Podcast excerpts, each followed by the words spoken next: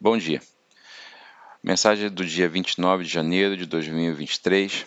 O nome da mensagem é Preparação para o Conflito, parte da série Promessas e Poder, mensagem número 4. Quando confiamos nossas promessas de Deus, Ele provê o poder para cumprir os seus planos. O título da mensagem de hoje é Preparação para o Conflito. Deus deu a terra prometida ao seu povo, os descendentes de Abraão, mas eles tiveram que se envolver em batalha com o povo que lá havia para tomar posse dela. Agora, eles devem se preparar para se enganjar em combate. E como eles, você pode estar enfrentando um confronto de natureza diferente. Então, devemos nos preparar, assim como Israel fez. O tema é Josué 5,14. Quando Josué perguntou: O que queres que o teu servo faça? Começamos em Josué 5,1. Quando todos os reis amorreus a oeste de Jordão Todos os reis cananeus que viviam ao longo da costa do Mediterrâneo ouviram como o rio João havia secado num estágio de inundação para que o povo de Israel pudesse atravessar. Eles desanimaram e ficaram paralisados de medo por causa deles. Perderam a coragem de lutar. Isso permitiu que o povo de Deus fizesse a preparação para o conflito. Na preparação para o conflito, nós precisamos renovar o relacionamento com Deus. Josué 5, 2 e 3 diz: Naquela época, depois de atravessar o rio, o Senhor disse a Josué: Faça facas de silex, que era um quarto duro de grão fino usado para práticas rituais, e circuncide esta segunda geração de israelitas. Essa era uma lâmina natural, não feita pelo homem, e que era para um procedimento de aura e pureza. Metais, lâminas não utilizadas na construção de altares, Está em Josué 8,31. Então Josué fez facas de silex e circuncidou toda a população masculina de Israel em Gibet Harolof. A circuncisão realizada em homens quando tinham de oito, de oito dias de idade era um lembrete da aliança de Israel com de Deus com Israel. Gênesis 17, 10 a 14. Josué 5, 4, 7 diz: Josué teve que circuncidá-los, porque todos os homens que tinham idade suficiente para lutar em batalha quando deixaram o Egito haviam morrido no deserto. Os que deixaram o, Egito tinham sido todos circuncidados, mas nenhum dos nascidos depois do Êxodo, durante os anos do deserto, tinham sido circuncidados. Os israelitas viajaram pelo deserto por 40 anos, até que todos os homens que tinham idade suficiente para lutar em batalha, quando deixaram o Egito, tivessem morrido. Pois eles haviam desobedecido a ordem. 38 anos antes, em Kadesh Berna, recusaram-se a crer em Deus e a entrar na terra. Deuteronômio 2, 14, 15, Números 3, 4, 13 e 14. De modo que toda a idade de 20 e acima morreu no deserto exceto Caleb e Josué. E o Senhor jurou que não, havia, não os deixaria entrar na terra que ele tinha jurado dar-nos, uma terra que flui como leite e mel. Gênesis 12, 1, 3. Assim Josué circuncidou seus filhos, aqueles que haviam crescido para tomar os lugares dos seus pais, pois eles não haviam sido circuncidados no caminho para a terra prometida.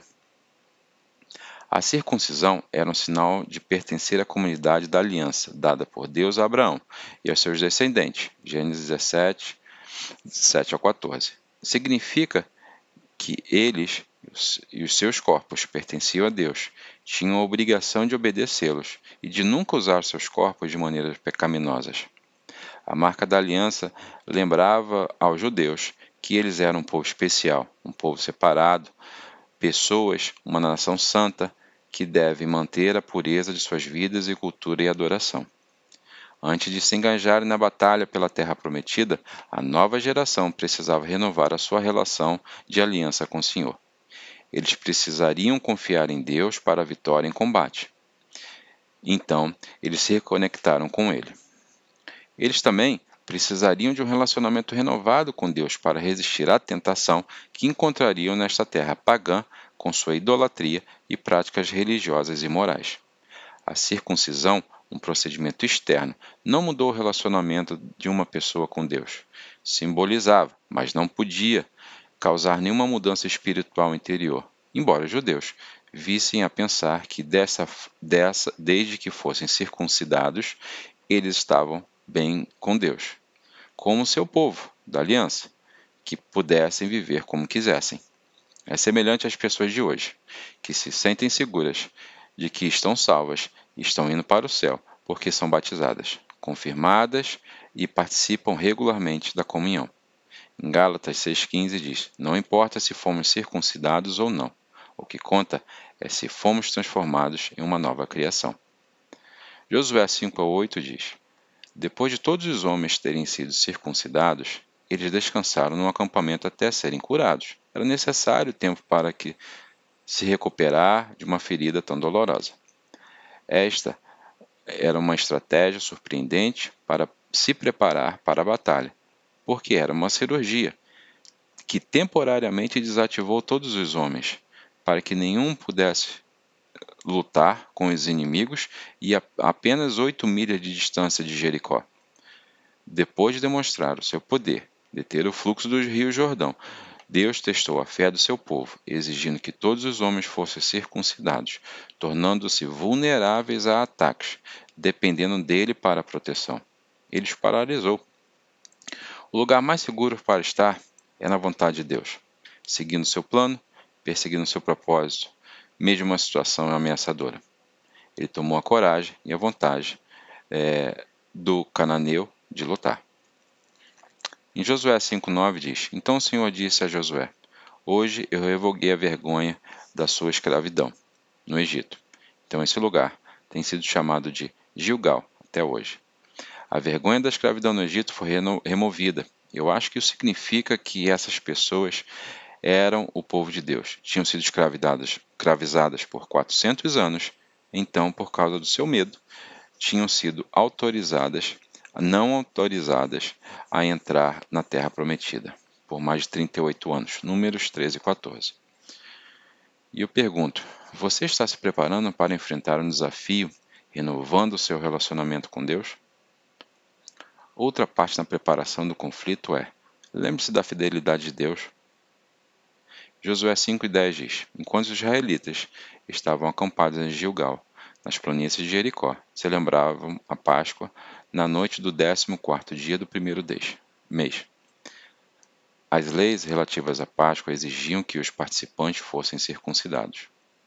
A Páscoa comemorava a libertação de Israel por Deus da escravidão do Egito. Após a praga final, da morte dos filhos primogênitos e dos animais primogênitos do sexo masculino e de todas as famílias do Egito, sem sangue na porta, que seriam mortos. Êxodos 12, 1 a 28. Depois da morte, Faraó ordenou que os israelitas saíssem da terra. Êxodos 12, 30 a 36. Jesus é o nosso Cordeiro Pascal. 1 Coríntios 5 e 7. A quem João Batista se referiu como Cordeiro de Deus. João 1, 29.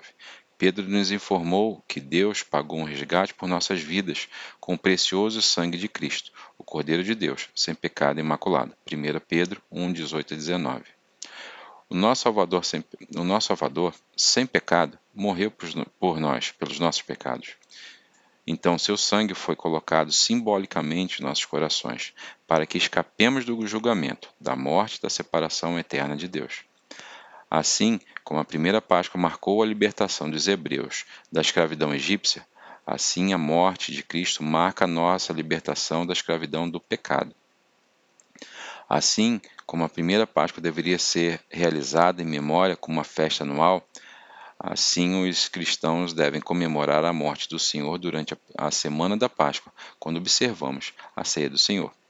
Em Lucas 22, 7, 14, 15 e do 19 a 20, fala: Agora chegou a festa dos pães asmos, quando o cordeiro pascal é sacrificado.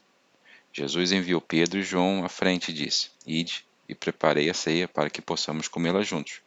Quando chegou a hora, Jesus e os apóstolos sentaram-se à mesa juntos, e Jesus disse: Tenho estado muito ansioso para comer esta refeição pascal convosco antes de começar o sofrimento, porque agora vos digo que não voltarei a comer esta refeição até que o significado se cumpra no reino de Deus. Ele tomou um pouco de pão, deu graças a Deus por isso. Então, quebrando em pedaços, deu aos discípulos, dizendo: Este é o meu corpo, que é dado por vós. Faça isso para lembrar-se de mim. Depois da ceia, ele tomou outro cálice de vinho e disse: Este cálice é a nova aliança entre Deus e o seu povo, um acordo confirmado com meu sangue, que é derramado com sacrifício por vós. Lembre-se da fidelidade de Deus, sua graça em sua vida. Então, Josué 5, 1, 5, 11 a 12 diz: No dia seguinte, começaram a comer o pão, o pão ázimo e os grãos assados colhidos na terra. Nenhum maná, o pão de Yeshua, que providenciou os israelitas por 40 anos do deserto, apareceu no dia em que comeram pela primeira vez as plantações da terra, e nunca mais foi visto. Assim, a partir daquele momento, os israelitas comeram nas colheitas de Canaã, o alimento que era abundante em Canaã. Este extraordinário meio de provisão era temporário. Agora eles experimentaram um milagre das colheitas regulares na terra do leite, de leite e mel. Deus proverá todas as suas necessidades, quando você não puder obtê-las através dos seus esforços. Filipenses 4,19 diz: E este mesmo Deus que cuida de mim suprirá todas as vossas necessidades é, através das suas gloriosas riquezas que foram dadas em Jesus Cristo Jesus. Você reflete a sua, sua fidelidade passada é, em Deus para prepará-lo para enfrentar os problemas presentes? Uma parte importante na preparação do conflito é realinhe-se com os propósitos de Deus.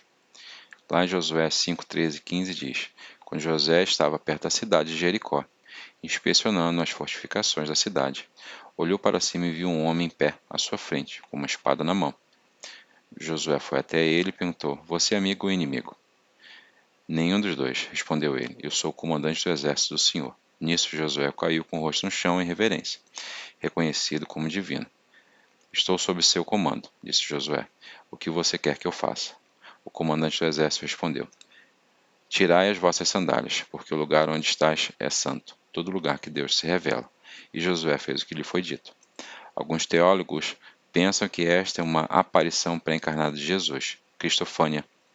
Outros, a pessoa com que Jericó lutou em Pinel, que deslocou o quadril. É, outros, a pessoa com que Jacó lutou em Pinel, que deslocou o quadril. E o quarto homem da fornalha de Sadraque, Massaque e Abidnego, em Daniel 3, 23 a 25. A presença deste comandante era um sinal que Deus era o verdadeiro líder militar de Israel. O exército do Senhor é um convidado angelical que assegurava a vitória se Israel fosse obediente. Os eventos desta passagem são a evidência de que a batalha é do Senhor. Êxodo 14, 14. Ele realizará a conquista. Devemos ter a certeza de que estamos ao seu lado. Não fique, é, não que ele está do nosso. Provérbios 19, 21 diz: Você pode fazer muitos planos, mas o propósito do Senhor prevale, pre, prevalecerá. Você tem a certeza que está do lado de Deus no conflito que você está enfrentando? Deixo essa pergunta com vocês. Bom domingo, bom dia.